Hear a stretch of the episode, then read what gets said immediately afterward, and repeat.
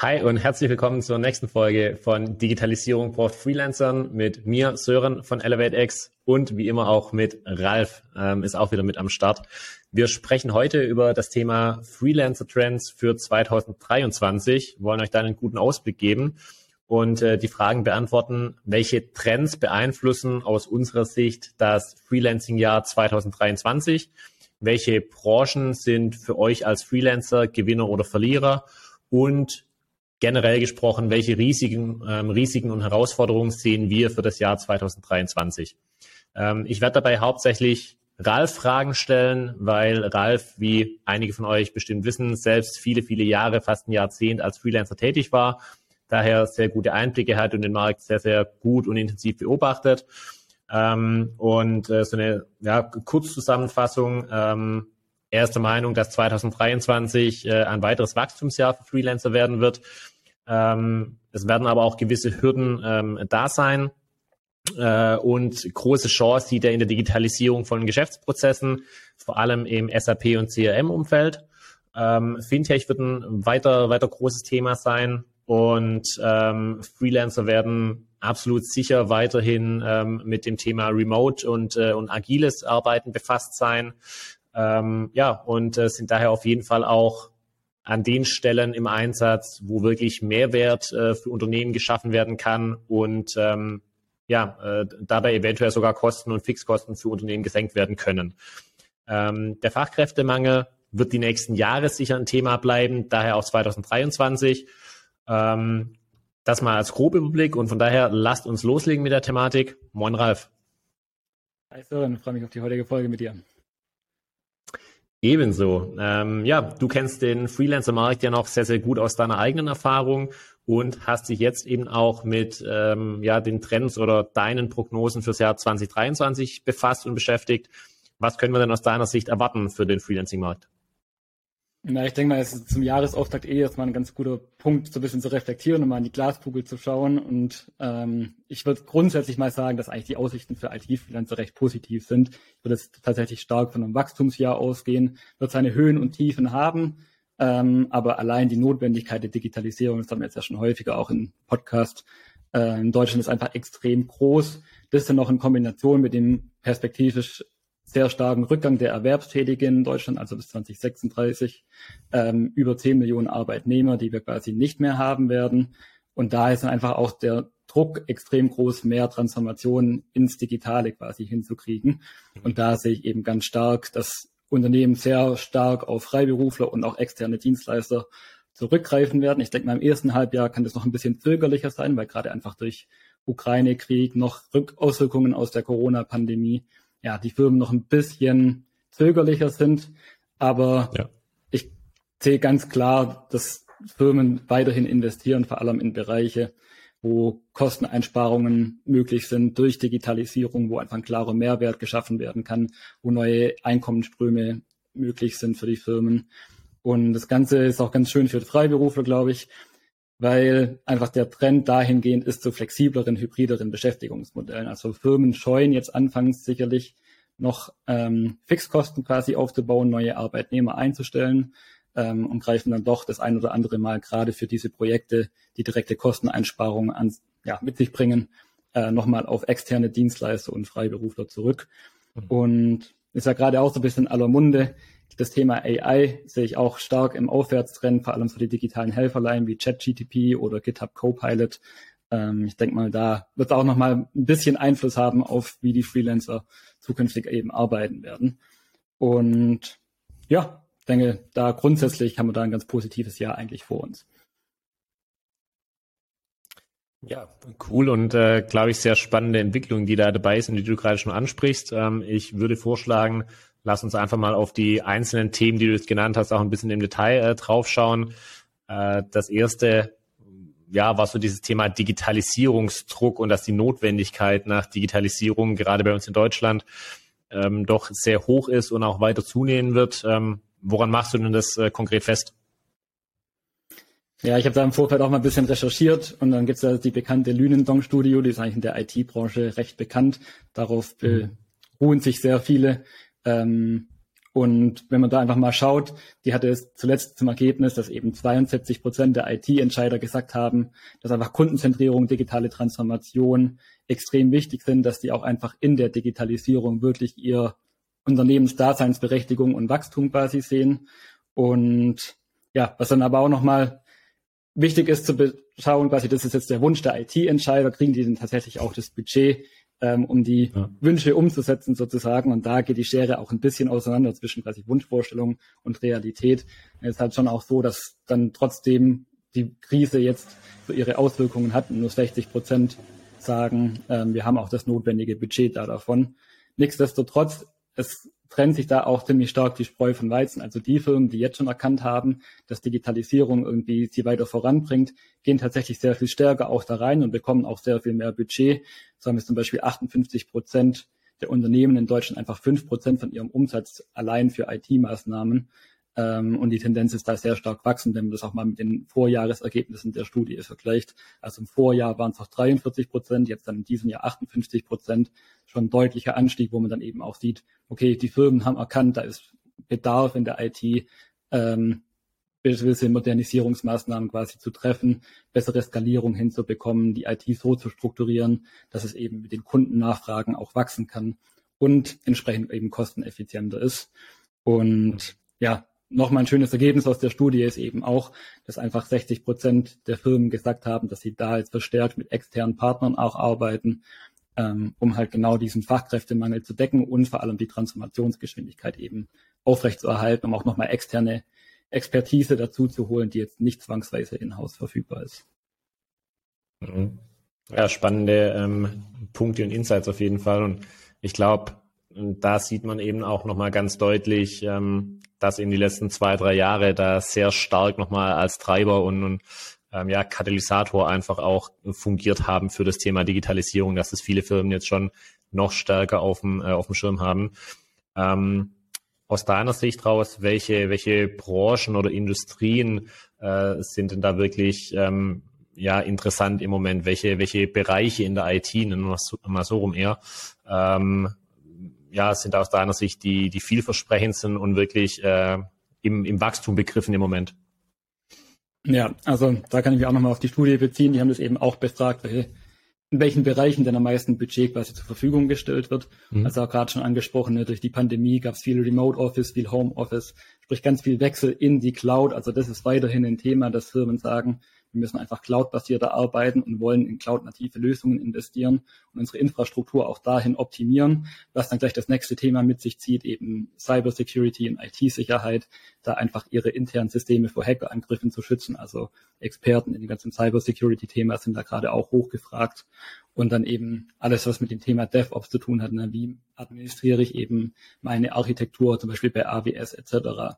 So, und wenn man jetzt mal davon ausgeht, es hätte man die ganzen Daten bereits in der Cloud, dann entstehen ja auch schöne Datenbanken, sprich das nächste Thema sind dann sowas Sachen wie Data Analytics und CRM-Systeme werden dann darauf eben optimiert, was gleich wieder auch einen finanziellen Aspekt für die Firmen mit sich bringt, wenn die einfach eine bessere Übersicht über ihre Lieferkette haben ähm, war jetzt auch ein Thema zur Corona-Pandemie, wenn dann plötzlich die globale Wirtschaft nicht mehr ganz so funktioniert, wie man sich das vorstellt, dann ist eben ein besseres Supply Chain Management eben da auch wieder von Vorteil.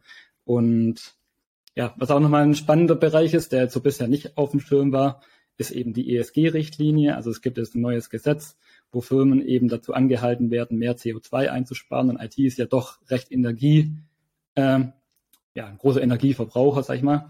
Und da gibt es eben auch Bestrebungen entsprechend A, diese ESG-Richtlinie, die gewisse Dokumentationspflichten mit sich bringt, müssen irgendwo umgesetzt werden, in Art von Software und B, dann eben auch zu schauen, wie man in der Infrastruktur letztendlich CO2-Kosten oder Reduktion ähm, erreichen kann. Und konkret in Branchen sieht man auch nochmal einen deutlichen Trend bei Fintechs, Healthcare und Industrie 4.0, ähm, dass das weiterhin einfach Branchen sind, die jetzt nicht so stark von der Inflation und so weiter betroffen würden, sondern die eben genau aktuell weiterhin ja, gut investieren und weiter am Wachsen sind.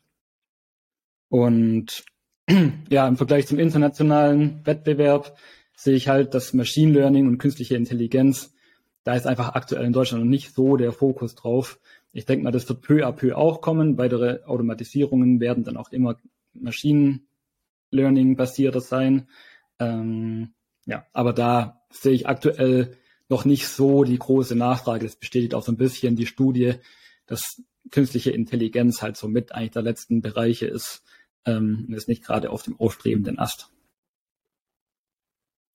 Was ja auch wieder so ein, ein bisschen als ähm, Beleg vielleicht gelten kann dafür, was wir jetzt schon ähm, ein paar Mal gesagt haben, äh, dass wir eben im Bereich Digitalisierung im Allgemeinen in Deutschland noch einen gewissen Nachholbedarf haben und deswegen auch bei so relativ äh, neuen und modernen Themen vielleicht äh, ein gewiss, gewissermaßen hinten dran hängen. Ne? Cool.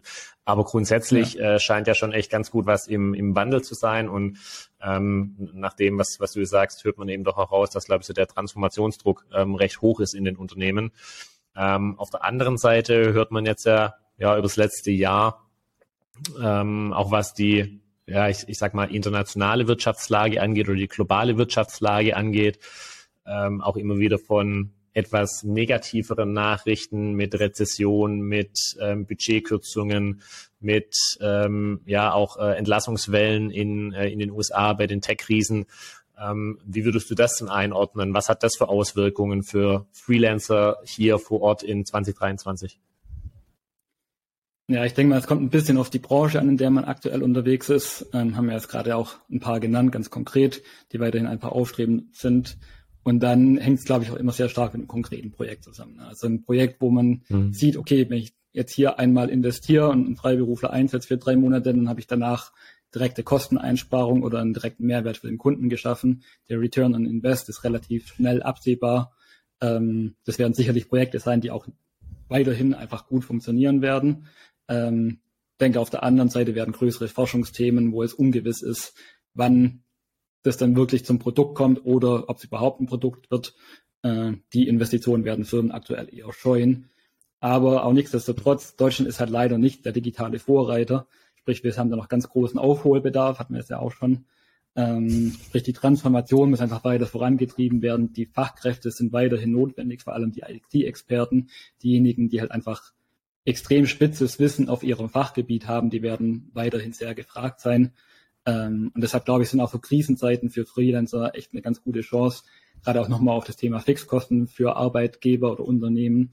Ja, die werden jetzt nicht anfangen, irgendwie größere Teams fix aufzubauen, aufgrund eben der mhm. ungewissen Wirtschaftslage, und werden dann aber sagen, okay, den Bedarf, den füllen wir jetzt einfach mit flexibleren Lösungen, sei es externe Agenturen oder eben Freiberufler, die wir dafür beauftragen können. Dann sind es konkrete Projekte, die umgesetzt werden. Danach hat man wieder Entscheidungsfreiheit, ohne ähm, ja, sich Langzeitkosten quasi ins Bein gebunden zu haben. Ja, und äh, ich denke, das sieht man ja auch durchaus wieder in der ähm, in der Studie, die du vorhin angesprochen hast, dass eben ganz arg viele äh, Firmen vermehrt auch auf, auf externe Dienstleister in irgendeiner Form setzen wollen. Ähm, daher ist das, glaube ich, auch nochmal ein ganz, ein ganz äh, guter Punkt. Und das hattest du vorhin auch schon ähm, angesprochen. Ähm, wie sieht denn da aus deiner Sicht, ja, ich sag mal, die, die Zukunft der Zusammenarbeit zwischen externen Stellen, in unserem Fall Freelancer und den Unternehmen ähm, aus? Gibt es da ähm, ja, Themen, wo du sagst, die werden in, in 2023 noch ähm, wichtiger? Ja, ich sehe ganz klar, das bestätigt auch die Studie, dass der Remote-Trend weiterhin anhalten wird. Also Firmen schauen schon, mindestens europaweit ähm, und vergleichen da letztendlich auch. Es gibt einen gewissen Preisdruck zu einem gewissen Maße. Auf der anderen Seite muss man eben auch sagen, Corona hat es schön gezeigt, ähm, alles ins Ausland auszulagern, ähm, ist nicht so optimal, weil dann Lieferketten einfach nicht mehr so richtig funktionieren im Zweifel oder Reisebeschränkungen einfach bestehen. Insofern habe ich jetzt auch schon von mhm. vielen Firmen gehört, die gesagt haben, okay, wir hatten zum Beispiel vorher ein Entwicklerteam in der Ukraine, aber wir haben jetzt wieder nach Deutschland, Finnland, Heimatland quasi zurückgeholt ähm, und dort wieder eine größere IT-Abteilung aufgebaut. Denn die Remote-Arbeit ist immer eine, eine gute Sache, das funktioniert unseres Erachtens auch ganz gut und wir haben bisher sehr gute Erfahrungen gemacht.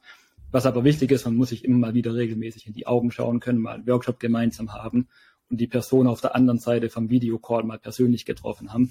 Und dafür ist es halt doch notwendig, dass man auch in Krisenzeiten ähm, ja, sich treffen kann und dann ist die örtliche Nähe doch wieder einigermaßen relevant. Aber long story short würde ich sagen, der Trend geht ganz klar dahin, dass einfach hybride Teams entstehen werden aus Vorortangestellten und Remote-Teams und genauso festangestellten Mitarbeitern wie externen Dienstleistern oder Freiberuflern. Ja, cool. Jetzt haben wir schon ähm, ja einfach äh, einiges auch an, an fachlichen, äh, sag ich mal, Fragestellungen ähm, ähm, besprochen ähm, und da mal in die Entwicklung reingeschaut. Ähm, hast du denn sonst noch, äh, ich sag mal, konkrete Tipps äh, für, für Freelancer für 2023, ähm, wo du sagst, die kannst du da guten Gewissens äh, weitergeben? Ja, ich glaube, das ist immer so ein bisschen die Frage, ähm, wie stark vertraut man in seine eigenen Fähigkeiten und äh, da einfach die Ruhe drin zu bewahren und sich nochmal darauf zurückzubesinnen, warum man eigentlich Freiberufler würde und darin auch festzuhalten. Ich denke mal, da hat sich nichts Grundlegendes geändert in der aktuellen Zeit, aber sich das manchmal nochmal ein bisschen bewusst zu machen, hilft, glaube ich, um vielleicht auch durch mhm. so eine kleinere Durststrecke vielleicht mal durchzugehen. Ähm, da vielleicht auch einfach ein bisschen flexibler zu bleiben, zu sagen, okay, dann nehme ich mal ein Projekt in Teilzeit an und dann aber auch die Zeit, die man quasi nicht auf dem Projekt ist, vielleicht nochmal gut zu nutzen, sich einfach weiterzubilden, ähm, oder zu gucken, ob man irgendwie ein schönes Nebenprojekt machen kann, eine App entwickeln kann, irgendein E-Book schreiben, in Kurs online bringen, mit dem man nochmal so einen zweiten Einkommensstrom generieren kann. Und das ist ja immer dann eine Seite der Medaille, so wie kann ich mein Einkommen denn stabil halten oder erhöhen. Und dann die andere ist mit dem Geld, das ich quasi eingenommen habe, wie gehe ich denn damit um? Also auch das Thema Investition nochmal ähm, sich damit zu beschäftigen oder grundsätzlich mit dem Thema Inflation von Geld und da einfach entsprechende Vorkehrungen zu treffen, dass man dann eben ja keine liquiden Engpässe reinläuft und auch fürs Alter weiterhin gut vorgesorgt hat. Ich denke mal, das sind nochmal so Themen, die man dann im Zweifel auch nochmal genauer angucken kann in so einer Phase, wenn es etwas ruhiger sein sollte. Aber grundsätzlich denke ich, das Thema Ruhe bewahren und das nächste Projekt kommt sicher, da bin ich fest davon überzeugt da unterstützen wir auf jeden Fall auch tatkräftig dabei, wenn es um die Fragestellung geht, die nächsten Projekte zu finden. Ähm, ja, cool. Habe ich aus deiner Sicht noch was äh, vergessen? Gibt es noch irgendwelche Fragen, die, äh, die offen sind, die wir noch reinbringen könnten? Nö, ich denke, wir haben ganz gut alles abgedeckt. Ich würde sagen, 2023 wird bestimmt ein super Jahr, äh, vor allem hinten raus. Und wenn es eine Durststrecke gibt, da einfach Kopf hochhalten und das Beste draus machen, die notwendige Flexibilität mitbringen und am Ende des Tages wird es sicherlich ein sehr erfolgreiches IT-Freelancer-Jahr. Cool, vielen, vielen Dank dir für den Input. Ähm, an, äh, an euch Zuhörer, äh, wenn ihr noch konkrete Fragen oder Anregungen habt, dann äh, gebt uns die gerne rein, lasst uns äh, Kommentare auf jeglichen Plattformen da, ähm, dann nehmen wir die gerne mit, äh, mit rein und besprechen die. Ähm, und äh, am besten folgt uns natürlich gerne auf YouTube oder Spotify, um entsprechend dann auch die nächsten Folgen äh, zu hören. Wir freuen uns über Bewertungen und äh, Kommentare von euch. Und ähm, ja, freuen uns, wenn ihr beim nächsten Mal auch wieder reinhört oder reinschaut. Und äh, bis dahin euch eine gute Zeit. Ciao.